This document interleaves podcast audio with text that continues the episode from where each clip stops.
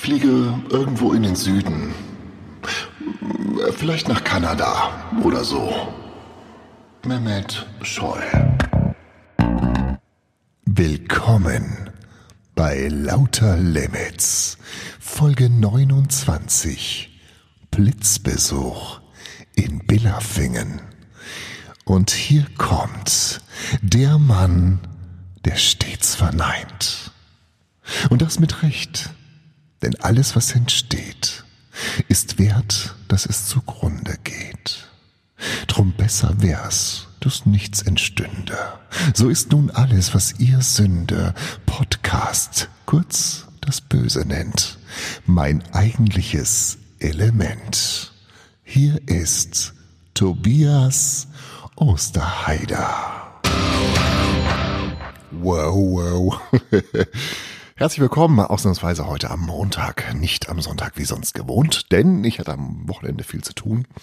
Ich musste, ja, tanken, Auto waschen, Fenster putzen, Handy aufladen. Das war ein anstrengendes Wochenende. Und ich habe leider keine Zeit gefunden. Ich hab auch, es ist auch mal mein Wochenende. Ich muss mich auch mal erholen. Ne? Es ist übrigens äh, die Folge 29 von äh, Lauter Limits, äh, Folge 29 Blitzbesuch in Billafingen. Und ähm, das passt ganz gut, weil äh, nächste Woche kommt dann die 30. Episode und das wird dann die letzte Episode vor der Sommerpause sein. Dann ist dann vier Wochen erstmal Schluss mit lustig. Dann äh, fahre ich in Urlaub und ähm, dann habt ihr ein bisschen Ruhe und ich sammle neue Ideen, äh, Inspiration und so weiter. Und äh, dann geht's dann irgendwann Mitte August weiter.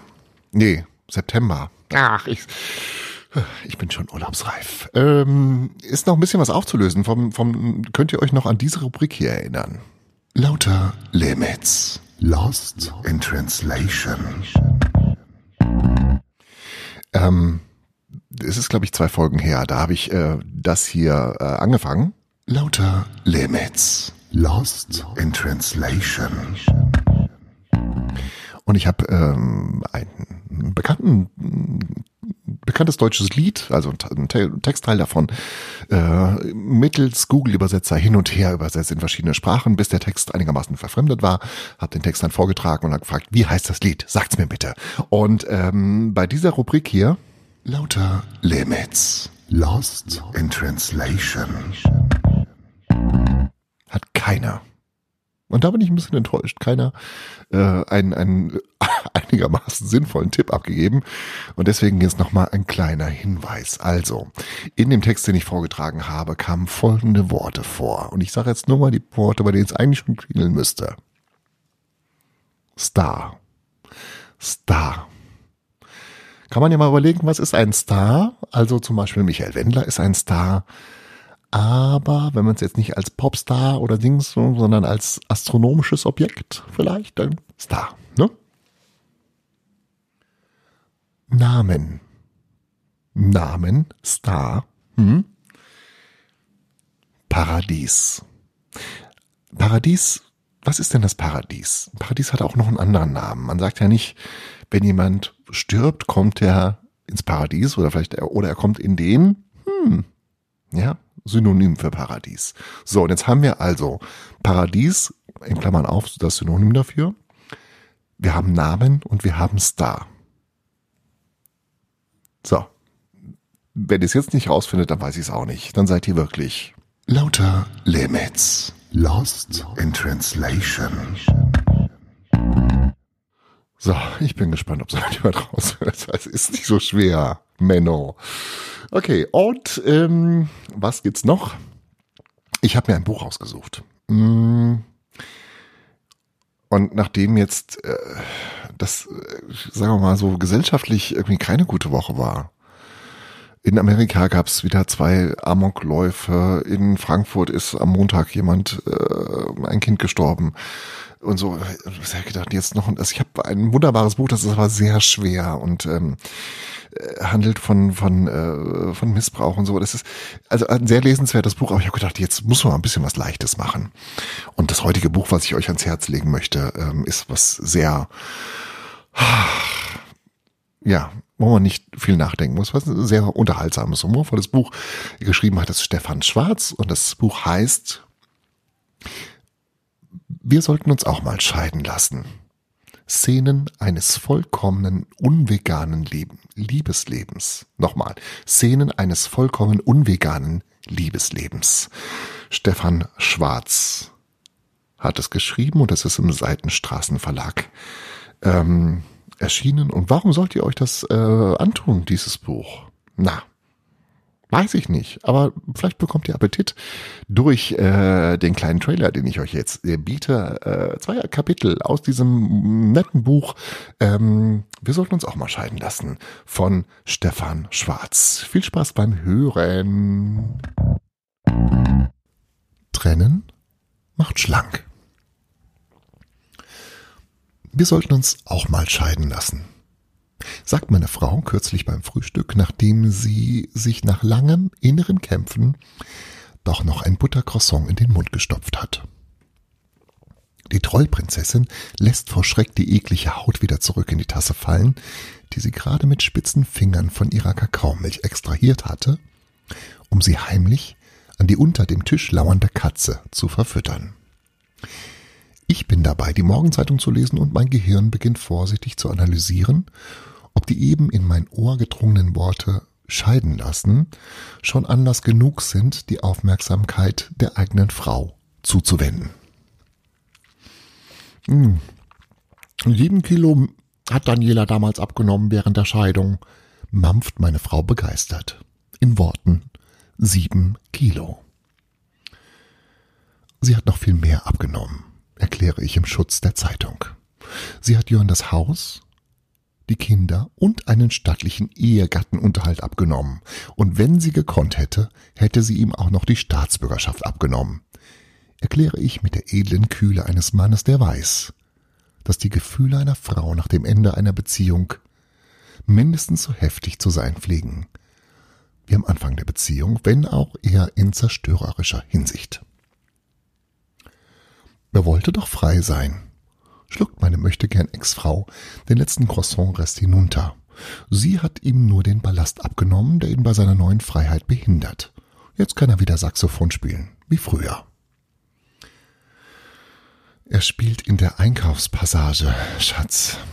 Und die Leute müssen das Geld in den Schaltrichter des Saxophons werfen, weil er sich keinen Hut leisten kann. Hm. Aber abgesehen von solchen Petitessen hat meine Frau recht. Daniela ist tatsächlich im Zuge der Trennung von einer schon ein bisschen angewabbelten Doppelhaushälftenmutti wieder zu der schlanken, scharfen, ja, rassigen Kettenraucherin geworden, die ihre Kippe so nachhaltig im Ascher zerquetscht, als hätte, sie, als hätte sie eben ihren Ex inhaliert. Und Jörn schwärmt mir bei jedem Freitagsbier von den unglaublichen Hebefiguren vor, die er mit seiner neuen Parship-Flamme Minimum dreimal täglich im karg möblierten Altgesellenhaushalt durchturnt. Dabei hätte die beiden niemand davon abgehalten, diese tollen Sachen auch im Ehemodus zu veranstalten. Seltsamerweise verwandeln sich viele Menschen durch eine Scheidung erst in die Leute, die sie hätten sein müssen, um ihre Ehe zu retten. Offenbar sagen sich Menschen, die ihr eingestaubtes Ich loswerden wollen, erstmal von ihrem Partner los, damit es keine Zeugen gibt, wenn man mit dem alten Selbst kurzen Prozess macht. Aber bitte, liebe Frau, wenn es der Schlankheit dient, trennen wir uns eben, sage ich, gelassen die Zeitung aufschüttelnd, um meine Frau listig mit Entgegenkommen zu verunsichern. Mach es nicht, Papa, sagt die Trollprinzessin plötzlich. Du wirst nicht schlanker, du wirst kleiner. Überrascht lege ich die Zeitung weg und frage, äh, wieso? Denn im Gegensatz zum Dünnerwerden ist beim Kleinerwerden bei mir wenig Spielraum. Alexandras Eltern haben sich auch getrennt und vorher ist der Vater noch der Freund ihrer Mutter gewesen, aber wenn sie jetzt nach der Scheidung mit ihm telefoniert, ist er immer nur Fre das Freundchen. Liegt nahe. Die Trollprinzessin hat die Bildungsempfehlung für das Gymnasium erhalten. Und Mira und Lavinia sind auch unter den guten Erbsten. Meine Frau gluckt schon den ganzen Morgen stolz durch die Wohnung, als wären die ganzen Einsen auf dem Zeugnis alles ihre Gene und die unverzeihliche Zwei in Mathematik der übliche Klecks vom Vater. Dann klebt sie mir ein Zettel auf das Handy-Display, um sicherzugehen, dass die Botschaft ankommt. Block dir mal diese Termine für die Tage der offenen Tür. Wir müssen ein Gymnasium für unsere Tochter suchen.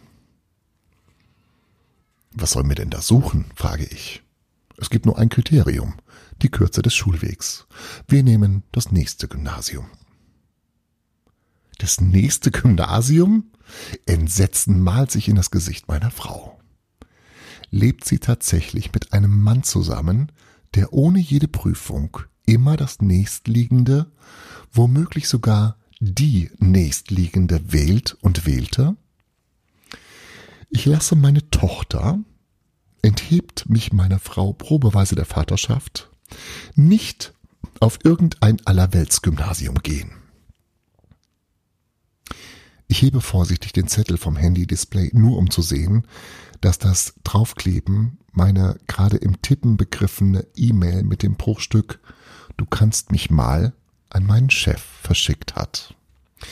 Eigentlich sollte noch gegen Mittag anrufen folgen. Wir müssen jetzt auf der Hut sein, lärmt meine Frau weiter. Ich kenne Gymnasien. Die verstellen sich doch jetzt alle, um meine Tochter zu bekommen. Na fein.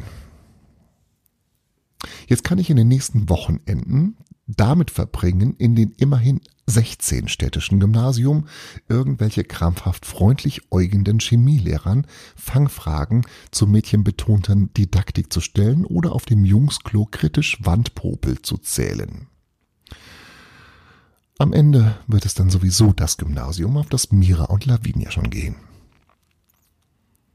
Es ist ein seltsames, verängstigtes Denken, das durch die gymnasialen Tage der offenen Tür stöbert. Dieses Schnüffeln nach winzigen Vorteilen. Aber Eltern sind keine Kanonen, auch wenn sie sich gerne dafür halten, und ihre Kinder keine Geschosse, die bei Halbgradabweichungen im Alter von zehn ihr Lebensziel verfehlen. Deswegen ist es an der Zeit, das Maler-Uckert-Gesetz für Bilder, alle Bilder sind gleich groß, wenn der Betrachter den entsprechenden Abstand hat, auch auf die Schulwahl anzuwenden. Alle Schulen sind gleich, wenn man sie mit genügend Abstand betrachtet. Genauer gesagt, Schulen machen keinen Unterschied. In Bezug auf Lebenserfolg und Glück sind Schulen völlig egal. Alles, was wichtig ist, kommt später. Kein Oscar-Preisträger hat je ins Mikrofon das alles verdanke ich nur dem Heinz-Pöppel-Gymnasium in Neuklosenow gesagt. Nie hat sich im Trommelfeuer eines Hinterhalts in Afghanistan ein deutscher Feldwebel an seinen ab abgeduckten Kameraden mit dem Ruf gewandt, wenn jetzt keine ehemaligen Schüler des Friedemann-Hebestreit-Gymnasium unter uns sind, dann sind wir verloren. Dass der große Philosoph Wittgenstein auf die Realschule in Linz ging, mag ein strahlendes Licht auf diese Stätte abendländischer Bildung werfen. Aber er war nicht der Einzige, der zu jener Zeit dort Schüler war. Der andere hieß Adolf Hitler. Lauter, lauter Limits.